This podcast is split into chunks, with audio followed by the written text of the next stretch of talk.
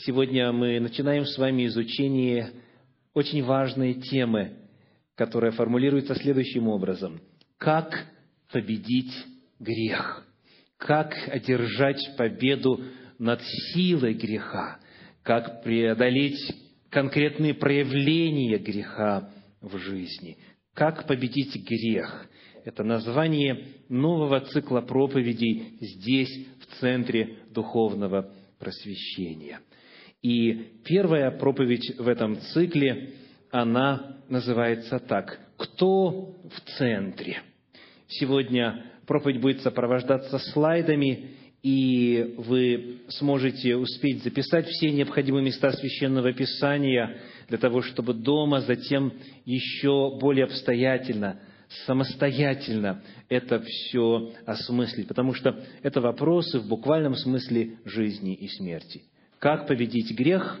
Название цикла, название сегодняшней проповеди «Кто в центре?». Есть такое распространенное понятие и явление в человеческом обществе и в мировоззрении многих людей, которое обозначается термином эгоцентризм. Эгоцентризм. И когда мы открываем словари, в частности, например, новый словарь методических терминов – мы обнаружим, что эгоцентризм слово родом из латыни и состоит из двух частей. Эго, что означает?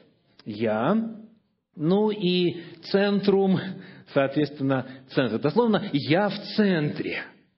Эгоцентризм – это, согласно словарю, позиция личности, характеризующаяся сосредоточенностью на собственных ощущениях, переживаниях, интересах и так далее. Я в центре. Вот позиция эгоцентризма. И когда мы начинаем с вами разговор на тему «Как победить грех», то автоматически, коль скоро подавляющее большинство людей в подавляющем большинстве случаев эгоцентричны, о каких грехах вы думаете сейчас, когда вот прозвучало название проповеди? Как победить грех? О ком сейчас мысли? О себе. Правильно. То есть человек, задаваясь вопросом о победе над грехом или грехами, или проявлением греха, обыкновенно тут же сразу себя ставит в центр. Каковы мои грехи, что я нарушаю, что не нарушаю, с чем можно в Царствие Небесное протиснуться, с чем категорически нельзя, как далеко можно дойти до границы между грехом и святостью, чтобы все-таки, как говорят американцы, make it into heaven. То есть все-таки войти в небо в центре, как правило, в силу склонности человека к эгоцентризму, вот этот вопрос. Каков я? Достаточно ли я хорош сегодня? Что мне еще надо сделать, чтобы наследовать жизнь вечную и так далее? Так вот, вот этот вопрос в первую очередь необходимо прояснить. Потому что не расставив правильно акценты, не разместив все в библейский контекст, мы не сможем с вами получить пользу от того, что Господь нам предлагает для преодоления греха, его проявлений и его силы. Но прежде чем мы с вами обратимся к этим удивительным отрывочкам Священного Писания, которые описывают, что Бог делает для того, чтобы мы стали свободны от греха, немножко посвятим времени последствиям эгоцентризма. И именно вот в плане размышления над вопросом о том, как победить грех. Если, размышляя над вопросом, как победить грех, человек в центр ставит себя, то есть о себе думает, на себе зациклен, то здесь потенциально возможны следующие два варианта. Первый из них, очень распространенное явление, это самоправедность. Если человек вот зациклен на себе, то смотрите, что происходит. Мы смотрим на себя и начинаем считать. Первую заповедь не нарушаю, вторую нет, третью нет, четвертую, в отличие от всего христианства, тоже нет, и так далее, и так далее. Да? Смотрите, что автоматически происходит. Сравнивая себя, человек всегда найдет кого-то, кто хуже – да, я своровал сегодня один миллион, но, извините, другие миллиардами воруют. Да? То есть я лучше, я лучше. И вот человек всегда, сравнивая себя с другими, может найти тех, кто хуже. И тогда появляется вот этот феномен – самоправедность. Человек буквально, знаете, аж задыхается от осознания своей святости, своего статуса, своих знаний и своего соблюдения воли Божьей. Вот так он глубоко и основательно к себе уважительно относится. Посмотрим на то, что в Священном Писании сказано об этом последствии эгоцентризма. Когда я в центре, я в первую очередь смотрю на себя. Евангелие от Луки, 18 глава, стихи с 9 по 12. Евангелие от Луки, 18 глава, стихи с 9 по 12 начинает наш разговор. «Сказал также к некоторым, которые уверены были о себе, что они праведны, и уничижали других, следующую притчу. Два человека вошли в храм помолиться, один фарисей, другой мытарь. Фарисей, став, молился сам в себе так. «Боже, благодарю Тебя, что я не таков, как прочие люди, грабители, обидчики, прелюбодеи или как этот мытарь. Пощусь два раза в неделю, даю десятую часть из всего, что приобретаю». Вот типичный пример результатов эгоцентризма в попытке задать вопрос, как победить грех. То есть, что фарисей о себе думал – сравнивая себя с другими, он, конечно же, считал, что он лучше. И он себе в заслугу ставил целый ряд благовидных поступков, в том числе и соблюдение закона Божия и так далее. То есть вот к чему приводит эгоцентризм. Один из вариантов, одна из форм проявления эгоцентризма – это самоправедность. Римлянам 2 глава, стихи 17 по 20, еще один яркий отрывочек, описывающий вот стандартное мировоззрение самоправедного человека. Римлянам 2 глава, стихи 17 по 20. «Вот ты называешься иудеем и успокаиваешь себя законом» и хвалишься Богом, и знаешь волю Его, и разумеешь лучшее, научаясь из закона, и уверен о себе, что ты путеводитель слепых, свет для находящихся во тьме, наставник невежд, учитель младенцев, имеющий в законе образец ведения и истины. Давайте сделаем паузу и самому себе по десятибальной шкале поставим отметку. Насколько вы, насколько вы похожи на человека, который тут описан. Вот как вы себя оцениваете с точки зрения вопросов соответствия истине Божьей и объема знания? Подождем немножечко. Вот проанализируйте, загляните поглубже в свою душу. Вот как вы себя считаете? Вы насколько тянете? Вот от, от 0 до 10. Кто-то девять с половиной. Аллилуйя. Так, э, так, а есть 9,99 у кого-нибудь? Многие, очень многие, вне зависимости от деноминации и числа фактического соблюдения Божьих заповедей, они себя довольно неплохо ощущают, что касается самовосприятия, самоправедность. Очень распространенная проблема. И почему это проблема? Вопрос. Скажите, с кем у Иисуса Христа не ладились отношения? И наоборот, с кем ладились отношения во время его служения на земле? Скажите, с кем он больше всего времени проводил? И с кем у него были постоянные стычки? Давайте прочитаем в Евангелии от Марка во второй главе стихи с 14 по 17. Марка 2 глава, стихи с 14 по 17. «Проходя, увидел он Левия Алфеева, сидящего у сбора пошлин, и говорит ему, «Следуй за мною». И он, встав, последовал за ним. И когда Иисус возлежал в доме его, возлежали с ним и ученики его, и многие мытари и грешники. Ибо много их было, и они следовали за ним. Кто следовал за Христом? Грешники. Грешники.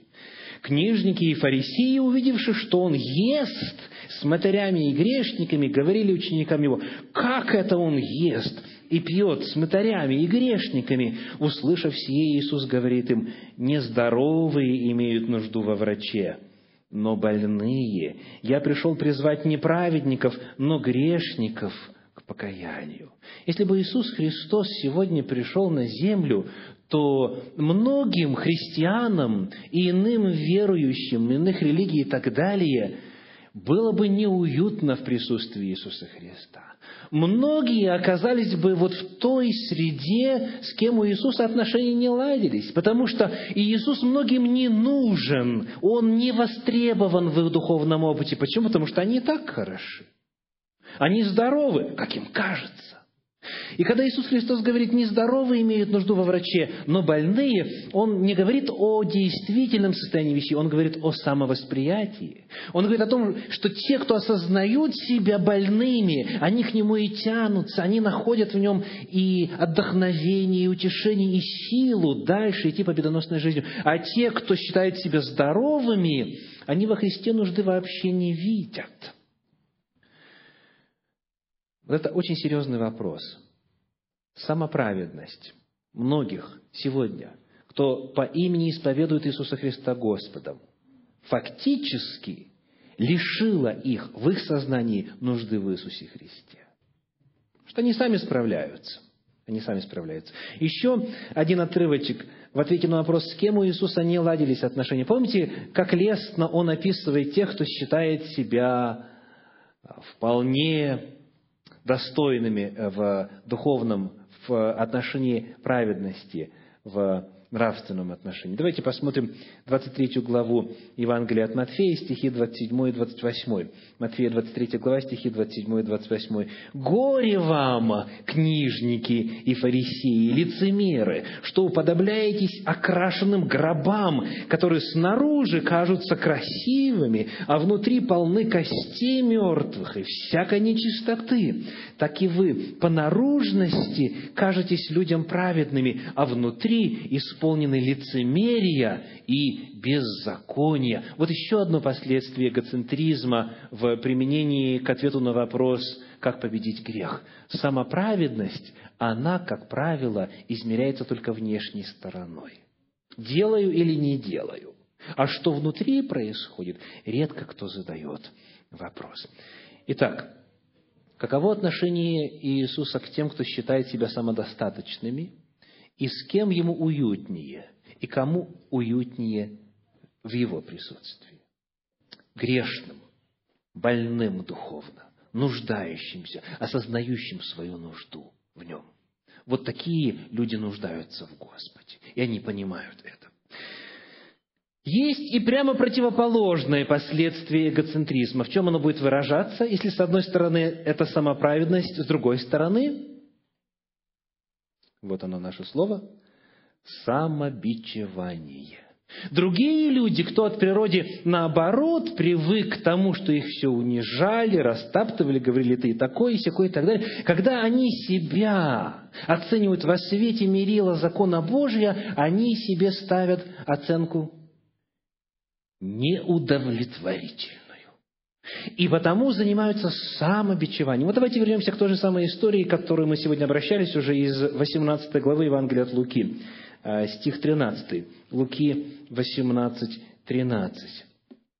«Мытарь же, стоя вдали, не смел даже поднять глаз на небо, но, ударяя себя в грудь, говорил, «Боже, будь милостив ко мне, грешнику». Вот это другая крайность. Один доволен собой, а другой себя вообще ничтожеством в Божьем присутствии считает. Он даже боится глаза на небо поднять. И он полностью считает себя недостойным даже Божьего внимания.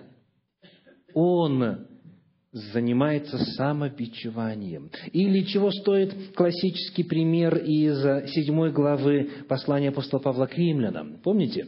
Стихи 18-19 из 22 по 24. Римлянам 7 глава, стихи 18-19, с 22 по 24. «А потому, ибо знаю, что не живет во мне, то есть в плоти моей доброе, потому что желание добра есть во мне, но чтобы сделать оное, того не нахожу. Хочу, понимаю, но не могу сделать, не могу доброе делать доброго, которого хочу, не делаю, а злое, которого не хочу, делаю. Далее с 22 по 24. «Ибо по внутреннему человеку нахожу удовольствие в законе Божьем, но в членах моих вижу иной закон, противоборствующий закону ума моего и делающий меня пленником закона греховного, находящегося в членах моих. Бедный я человек! Кто избавит меня от всего тела смерти?» Вот это вот мировоззрение, это состояние человека, который очень остро осознает свою греховность. Есть среди нас таковые. То есть вы никак не можете свой взор перевести со своего жалкого духовного состояния на что-то иное. То есть есть люди, которые постоянно переживают, правильно ли я это сделал, а не, немного ли соли положил. Да? Достаточно ли длины одежда? Не закончил ли субботний день раньше. В зависимости от деноминации свои вопросы. То есть человек постоянно, постоянно переживает. А вдруг Христос придет сегодня ночью? Классический вопрос, да? Вдруг Христос сегодня придет ночью? Буду ли я готовым? Попаду ли я в рай, кто-то говорит, или буду ли я спасен, кто-то другой говорит. То есть вот это состояние человека, который постоянно, постоянно переживает. И, пожалуй, вот самый яркий пример в исторической перспективе – задокументированные на страницах истории личности, которая очень остро осознавала свою греховность, свою никчемность, свое, свое жалкое состояние. Это пример Мартина Лютера. Я процитирую несколько строк из книги «Великая борьба» автора Елены Уайт, книга по истории христианства, где цитируются его собственные слова, слова Мартина Лютера. Давайте прочитаем господствующие в то время мрачные суеверия, облеченные в форму религии, наполняли мальчика страхом. Он ложился спать с тяжелым сердцем, с трепетом думая о мрачном будущем и испытывая постоянный страх при мысли о Боге, которого представлял себе не добрым небесным отцом, а строгим, неумолимым судьей, жестоким тираном – когда повзрослел, стал молодым человеком, твердое желание получить прощение грехов и обрести мир с Богом побудило Мартина Лютера поступить в монастырь. Чем сильнее он сознавал собственную греховность, тем старательнее стремился своими делами обрести прощение и покой. Он вел очень строгий образ жизни, стремясь постом, бдением, отсутствием сна, и бичеванием искоренить свои дурные наклонности, чего не мог достичь монашеским послушанием. Он не останавливался ни перед какой жертвой, чтобы очистить свое сердце и получить оправдание от Бога. Вот что он сам писал. Я и в самом деле был благочестивым монахом и исполнял предписания ордена точнее, чем это можно себе представить. И если бы кто-либо из монахов своими подвигами мог бы заслужить Царство Небесное, то я без сомнения имел бы на это право. Если бы такое положение продлилось еще некоторое время, то я довел бы себя до могилы, пишет Мартин Лютер. В результате суровых добровольных лишений он потерял много сил, начались судороги и обмороки, от которых он никогда уже не мог вполне избавиться. Но, несмотря на все эти сверхчеловеческие усилия, его страждущая душа не находила покоя. Наконец, он дошел до полного отчаяния. Итак, размышляя о нравственности, о законе Божьем, об идеалах праведности, исходя из эгоцентризма, как основополагающего мировоззрения, когда человек только на себя смотрит, мы находим в ответе на вопрос, как победить грех, два прямо противоположных лагеря, две прямо противоположных реакции. Первая какая? Самоправедность. У меня все нормально, я лучше других. И наоборот, самобичевание. Человек постоянно живет в страхе, в неуверенности, боится пришествия Господня, боится Божьего суда. Итак, тема нашей сегодняшней проповеди какова? Кто в центре? согласно Библии, согласно Священному Писанию, кто находится в центре вопроса спасения человека и вопроса победы над грехом? Кто в центре? Давайте начнем с самого начала – с грехопадения, с того мрачного дня в истории нашей земли, когда наши прародители Адам и Ева нарушили волю Божью, впервые согрешив в своей жизни и повиновались дьяволу. Бытие 3 глава стихи с 6 по 13. «И увидела жена, что дерево хорошо для пищи, и что оно приятно для глаз и вожделенно, потому что дает знание, и взяла плодов его и ела, и дала также мужу своему, и он ел. И открылись глаза у них обоих, и узнали они, что наги, и шили смоковные листья, и сделали себе опоясания, и услышали голос Господа Бога, ходящего в раю во время прохлады дня, и скрылся Адам и жена его от лица Господа Бога между деревьями рая и далее. Вы все историю знаете хорошо, да? Давайте зададим несколько вопросов по этому отрывочку.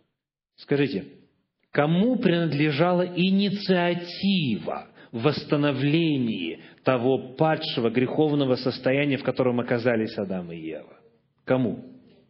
Богу. Бог стал ходить между деревьями рая и говорить, Адам, где ты? Не Адам стал искать Бога, Бог стал искать Адама.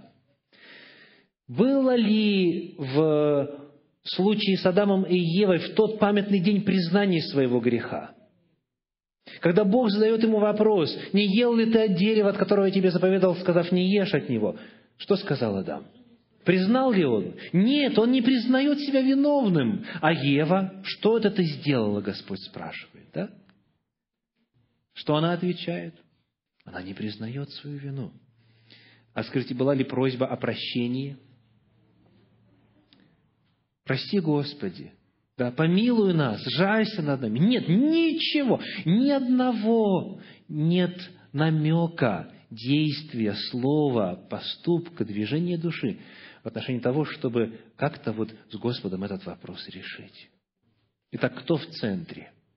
Вот в тот первый день, когда грех совершился, когда грехопадение осуществилось, когда природа человека была подвержена таким страшным изменениям, кто в центре? Кто действует? Бог действует. Без просьбы со стороны человека. И вот дальше мы изучали с вами это в конце закончившегося, церковного года, а, в конце июня месяца 27 числа, мы изучали тему протоевангелия, помните? Мы изучали 15 стих 3 главы книги «Бытие». Вот что там написано. «И вражду положу между тобою и между женою, говорит Господь, и между семенем твоим, и между семенем ее» Оно будет поражать тебя в голову, а ты будешь жалить его в пету. Бог берет инициативу спасения в свои руки.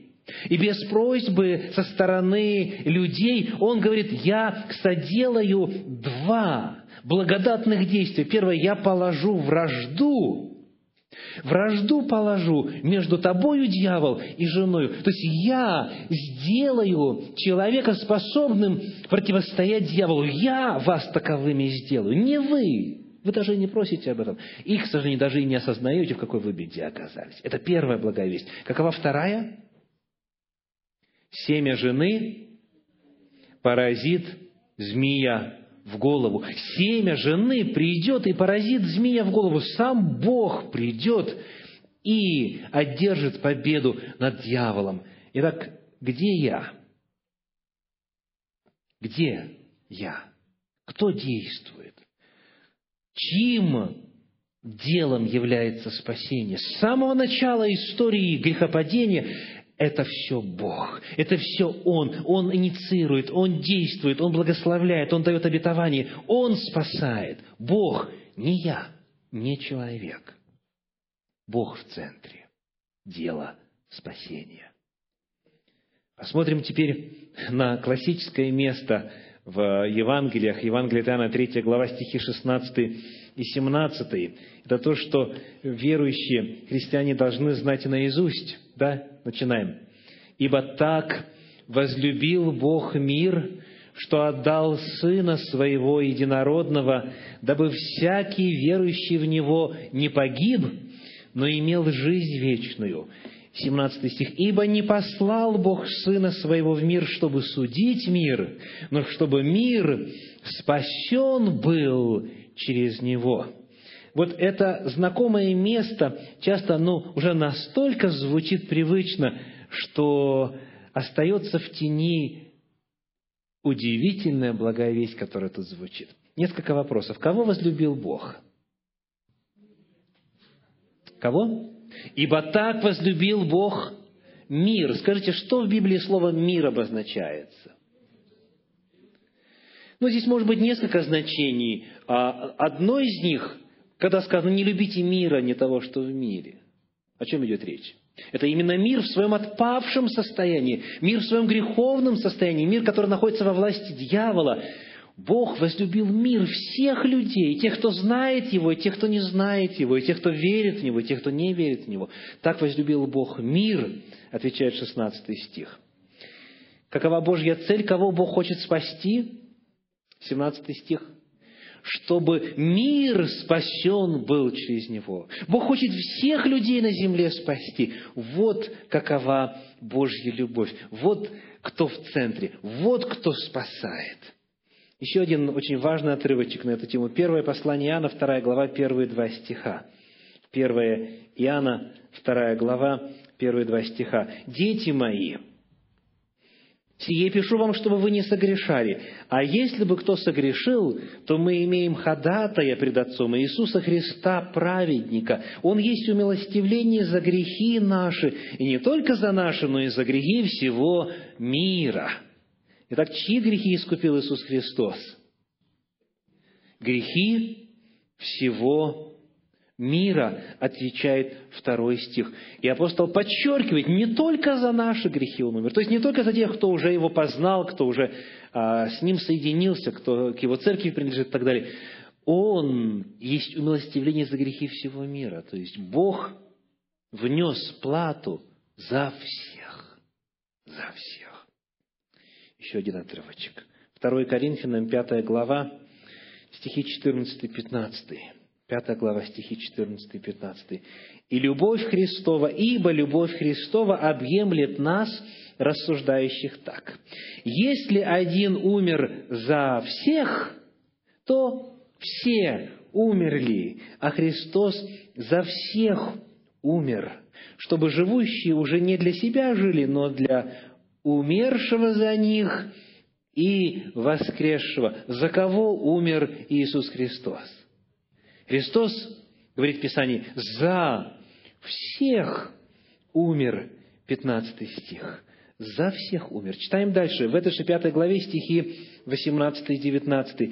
«Все же от Бога, 18-19. «И Иисусом Христом, примирившего нас с собою и давшего нам служение примирения, потому что Бог во Христе примирил с собою мир, не вменяя людям преступлений их, и дал нам слово примирения». Кого Бог примирил с собою? Библейский ответ – примирил с собою мир – Бог не вменяет преступления никому, потому что за эти преступления Он понес наказание. Он сам по своей инициативе примирил с собою весь мир. Это просто удивительно. И хотя просто и ясно сказано, многие доселе этому не верят. Многие доселе этому не верят. Я не имею в виду тех, кто не знает Господа, я имею в виду христиан. Многие по-прежнему не верят, что Бог во Христе Иисусе примирил с собой весь мир. Давайте еще яснее. Послание к римлянам, 5 глава, стихи 6 по 10. Когда мы будем читать этот отрывочек, пожалуйста, найдите четыре категории людей, которых любит Бог и за которых пришел и отдал свою жизнь. Римлянам 5 глава, стихи 6 по 10. «Ибо Христос, когда еще мы были немощны, в определенное время умер за нечестивых». Итак, сколько категорий уже есть? Две. Когда мы были немощны, то есть не имея сил в нравственном отношении, в плане соблюдения воли Божьей, когда мы были немощны, Иисус за нас умер. И еще какая категория здесь указана в шестом стихе? Нечестивых. Скажите, чем нечестивые отличаются от немощных? Немощный тот, кто понимает, что он согрешает, хочет жить праведно, но бедный я человек, кто избавит меня от всего тела смерти? Кто? То есть он, он не в состоянии, он понимает, для него внутренне этот грех отвратителен, но он не может от него избавиться, у него нет сил. Это немощный. А кто такой нечестивый? Это тот, который понимает и на зло продолжает грешить. Любит ли Господь таковых? Тех, кто понимает, что они грешат, но продолжают грешить осознанно. Любит или нет? Да, да, да, да и да. И Иисус Христос сказано, когда мы были еще немощны, в определенное время умер за нечестивых, за тех, кто понимает, что грешит, за них Иисус Христос умер. И дальше, ибо едва ли кто умрет за праведника, разве за благодетеля, может быть, кто и решится умереть, но Бог свою любовь к нам доказывает тем, что Христос умер за нас, когда мы были еще грешниками. То есть смерть Иисуса Христа была величайшим доказательством Божьей любви. Бог этим доказал, что Он умер за немощных, нечестивых, и что Он любит кого? Грешников. Это третья категория. И, наконец, Далее 9-10 стих. «Посему тем более, будучи оправданы кровью Его, спасемся им от гнева. Ибо если, будучи врагами, мы примирились с Богом смертью Сына Его, то тем более, примирившись, спасемся жизнью Его». Какова четвертая категория? Враги. Грешники – третья категория. И четвертая категория – враги. Враги – это не, не только те, кто понимает, что грешит, не только те, кто грешит осознанно и злонамеренно, но это те, кто, что значит врага? Кто сражается с Богом, это богоборцы, это те, которые разрушают дело Божье, это те, кто характер Божий клеймят, это те, кто вот целенаправленно работают против Бога и всего Божьего. Вот за кого умер Иисус Христос. И Бог таковых сказано, еще раз читаю 10 стих, «Ибо если, будучи врагами, мы примирились с Богом смертью Сына Его». То есть Бог со своими врагами уже в мире. Бог с ними примирился. Скажите, есть ли кто-нибудь из присутствующих, кто находится в какой-то еще другой категории, которая не покрыта этими четырьмя? То есть, если кто-нибудь вот из вас, или вообще на всем белом свете, или на черном, как хотите, если кто-нибудь, хоть одна душа, которую Бог не любит, всех. В эти четыре категории все умещаются, даже самые отъявленные грешники. Вот каков Бог. Вот почему Он сделал то, что сделал, и продолжает делать дело спасения. Еще один вопрос. Еще один отрывочек. Послание в Ефес вторая глава, первые пять стихов. Ефесиным, вторая глава, первые пять стихов. «И вас, мертвых по преступлениям и грехам вашим, в которых вы некогда жили, по обычаю мира сего, по воле князя, господствующего в воздухе, духа, действующего ныне в сынах противления, между которыми и мы все жили некогда по нашим плотским похотям, исполняя желания плоти и помыслов, и были по природе чадами гнева, как и прочие. Бог, богатый милостью, по своей великой любви, которую возлюбил нас, и нас, мертвых по преступлениям, оживотворил со Христом, благодатью вы спасены. Аллилуйя! Несколько вопросов. Кого спас Бог? Согласно этому отрывочку. Кого спас Бог? Мертвых по преступлениям мертвых по преступлению. Вы когда-нибудь наблюдали, чтобы мертвый человек был в состоянии себе хоть чем-либо помочь? Хоть чем-либо.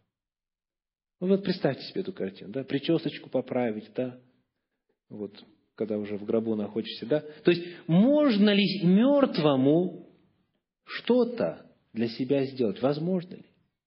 Вы были мертвы, и Бог, Бог, вас, мертвых по преступлениям, и дальше дается описание. Вы по воле дьявола жили, вы помыслы и похоти исполняли. Вот ваша жизнь была.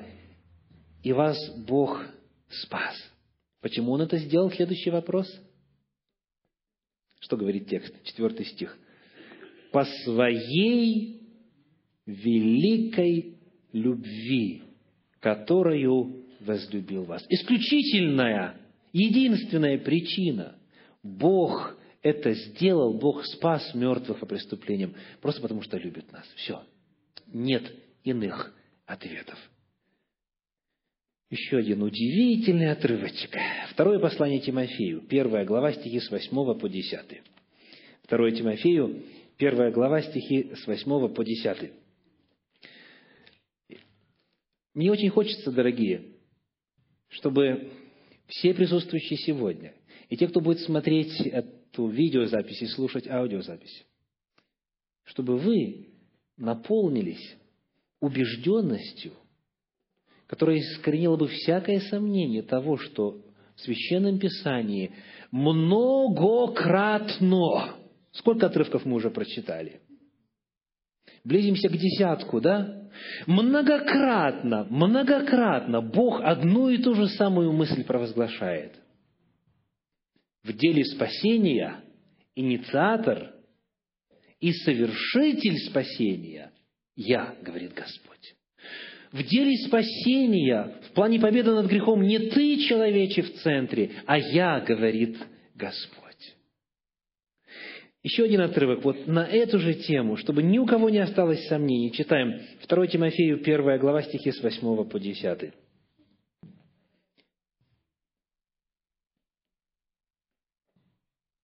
Итак, не стыдись свидетельства Господа нашего Иисуса Христа, не меня, узника его, но страдай с благовестием Христовым силою Бога, спасшего нас и призвавшего званием святым, не по делам нашим, но по своему изволению и благодати, данной нам во Христе Иисусе прежде вековых времен, открывшийся же ныне явлением Спасителя нашего Иисуса Христа, разрушившего смерть и явившего жизнь и нетление через благовестие.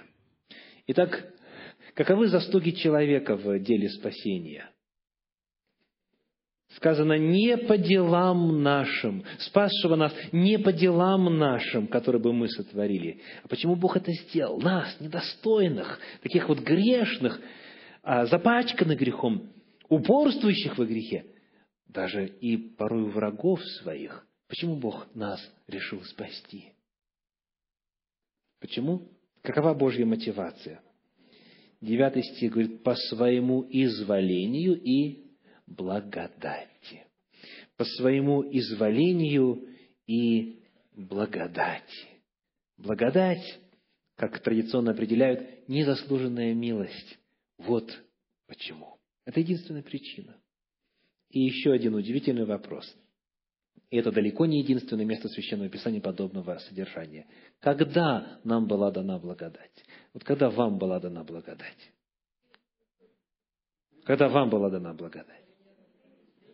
Что говорит Господь? Сказано у нас, девятый стих, прежде вековых времен. Еще до начала времени Бог дал уже всем грешникам заранее благодать, потому что Он собою гарантировал наше спасение, потому что Он сказал, вот я, я пойду, стану человеком, возьму на себя грехи всего мира и оплачу их, и искуплю всех. Я примирю людей с собой. Я сам. Я сам. Послание Титу рядышком. Третья глава стихи с третьего по седьмой. Титу, 3 глава стихи с 3 по 7. «Ибо и мы были некогда». И дальше идет список. «Несмысленно, непокорны, заблудшие, были рабы похоти и различных удовольствий, жили в злобе и зависти, были гнусны, ненавидели друг друга». Когда же явилась благодать и человеколюбие Спасителя нашего Бога, Он спас нас не по делам праведности, которые бы мы сотворили, а по Своей милости, банию возрождения и обновления Святым Духом, которого излил на нас обильно через Иисуса Христа, Спасителя нашего, чтобы, оправдавшись Его благодатью, чем? Оправдавшись Его благодатью, мы по упованию соделались наследниками вечной жизни. Итак, каковы заслуги человека в этом деле? Сказано в пятом стихе, не по делам праведности, а дела вот они. Вот они, были гнусны, в злобе и зависти, ненавидели друг друга и так далее. Почему Бог это сделал? Что говорит текст? Почему Бог это сделал? Четвертый стих. Когда же явилась благодать, и человеколюбие. По благодати и любви. Вот это исключительная мотивация, это исключительное основание, это исключительно единственная причина, по которой кто-то когда-то мог бы спастись. Кто в центре? Кто в центре дела спасения? По своей милости, говорит пятый стих. Но если вдруг кому-то показалось, что это только вот, ну, апостольские писания, да, вот в Новом Завете это все э, провозглашают. Нет, дорогие, нет. Уже с самых первых страниц Священного Писания, и дальше система жертвоприношения в Торе, в Пятикнижии Моисеем, и дальше в Псалмах, и в Пророках, и так далее. Везде, во всем Священном Писании звучит одна очень яркая мысль. В центре спасения, в центре дела спасения – Господь. Ну, Буквально хотя бы в качестве иллюстрации одно место. Вторая книга Царств, 23 глава, 5 стих. Вторая Царств, 23, 5. 23, 5. «Не так ли дом мой у Бога? Ибо завет вечный положил Он со мною, твердый и непреложный. Не так ли исходит от Него все спасение мое и все хотение мое. Не только спасение, но даже желание спастись. Все от кого? От Господа. Дорогие, это всегда было так. С самого первого дня истории греха на земле. От Него исходит. Послание филиппийцам, 2 глава, 13 стих. Как там Слово Божье отвечает на вопрос, кто произ, производит хотение и действие? Кто? Ибо сказано, Бог производит в вас и хотение, желание, и действие по своему благоволению, по своей благой воле. Итак, сегодня мы с вами начали изучение вопроса, как победить грех. И первая тема называлась «Кто в центре?». Вот Божья истина, главная истина, которая должна сегодня очень ярко запечатлиться в сознании всех присутствующих. Акцент в деле спасения, в оправдании, в победе над грехом должен быть не на том, каков я, потому что это приведет только к двум итогам, либо самоправедность, либо самобичевание и страх и неуверенность, и жалкая жизнь. Не на том, каков я, акцент, а на том, каков Бог, не на том, что сделал я или не сделал я, а на том, что уже сделал Бог. Далее, каков ответ на вопрос, звучащий в названии проповеди? Кто в центре? В центре не я, а Бог. Мы не можем с вами заслужить спасение. Если кто-то будет спасен, все, кто будет спасен, будут спасены только благодаря Божьей любви, благодаря Божьей милости, благодаря Его инициативе, в силу Его заслуг. Если ты весь закон соблюдешь, говорит апостол Иаков, а одну заповедь нарушишь, ты пропал. Ты все нарушил. Ты весь закон нарушил. Потому, если вы хотя бы одну заповедь нарушили – можно перестать надеяться на свои успехи. И пришла пора, дорогие, пришла пора перестать думать о себе. Пришла пора перестать зацикливаться на себе. Не смотрите на себя, взирайте на Господа. Вот это главная мысль, которая у всех должна основательно отложиться. Если дьявол вам снова подбрасывает мысль, «О, какой я сегодня хороший», знайте, что это мысль не от Бога. Потому что не об этом вы сейчас должны думать, а о том, насколько Бог хороший, насколько Он благ, насколько Он любвеобилен. Или наоборот, если вы чувствуете себя сегодня крайне плохим, испорченным, грешным и так далее. Вновь, спасение только в том, чтобы вернуться к главному фокусу, каков Бог. Когда вот Бог меня нашел, был ли я этого достоин? Почему вдруг мне кажется, что сейчас, если я нарушил волю Божью, я теперь стал недостоин? Я не был достоин и никогда не буду достоин. Но Бог все равно продолжает меня любить. Вот в этом невообразимая Божья любовь. Бог в центре. Ну, конечно, некоторые сторонники вот иных взглядов тут же скажут, но ведь написано же, написано, что, во-первых, есть такое понятие, как гнев Божий. Да, Бог гневается, да? Это Божья реакция, скажите, на кого-то или на что-то? Конечно, Бог гневается в действительности. Если мы откроем с вами, например, 21 главу Евангелия от Луки, там Христос говорит о судьбе Израиля, о судьбе Иудеи. Он говорит о том, что придет время, и они будут уведены в плен, будут продаваемы и так далее. И, и он говорит, что в это время грядет гнев, излите гнева Божия на этот народ. Но прямо перед этим, в 19 главе Евангелия от Луки, Помните, что написано о, о, о том же самом Боге, о том же самом Иисусе Христе, когда вот осознавая это, Он с вершины горы увидел Иерусалим. Помните, что начал делать? Увидев Иерусалим, он что? Стал плакать о нем.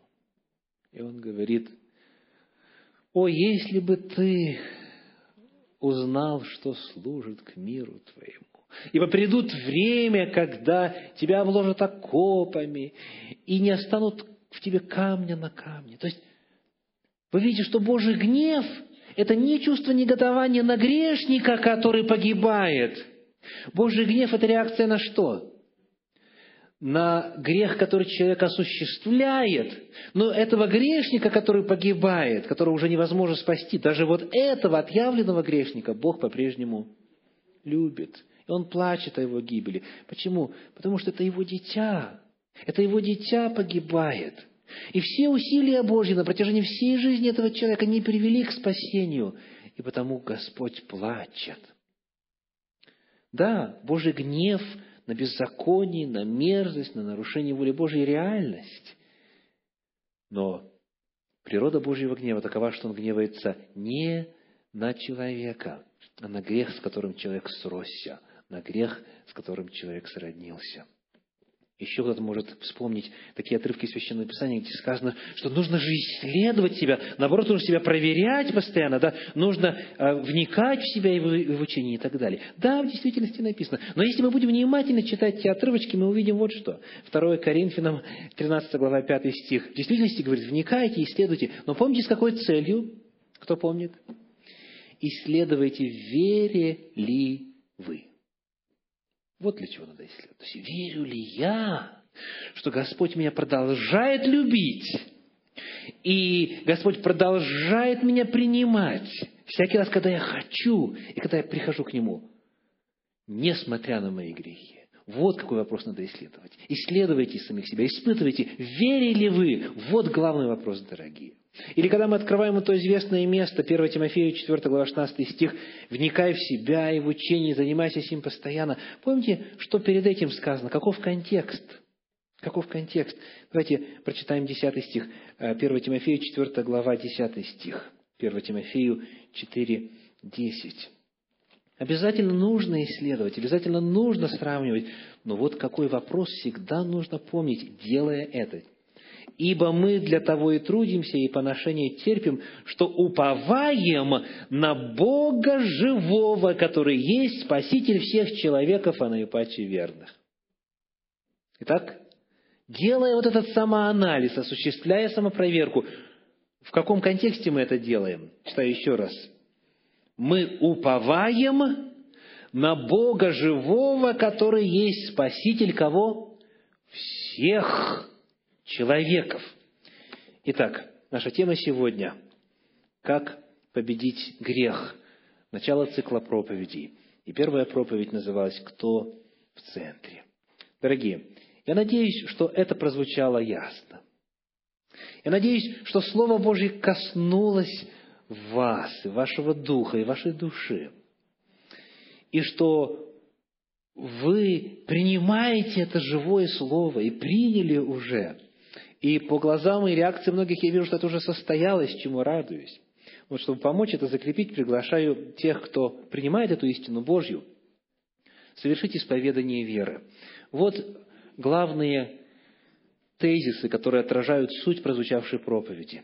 Если вы в это верите, в послании к римлянам написано в 10 главе, что если верую сердцем, нужно устами слуха об этом говорить, это исповедовать. И тогда это закрепляется в духовном опыте. Готовы ли вы совершить исповедание веры на основании живого Божьего Слова, чтобы это Слово стало живым и действенным для вас также? Тогда я приглашаю это произнести вслух. Я верю, что Бог любит меня вне зависимости от моего духовного состояния. Я принимаю решение не концентрироваться на себе. Я желаю смотреть лишь на Бога. Я принимаю Божью безусловную любовь ко мне. Аминь.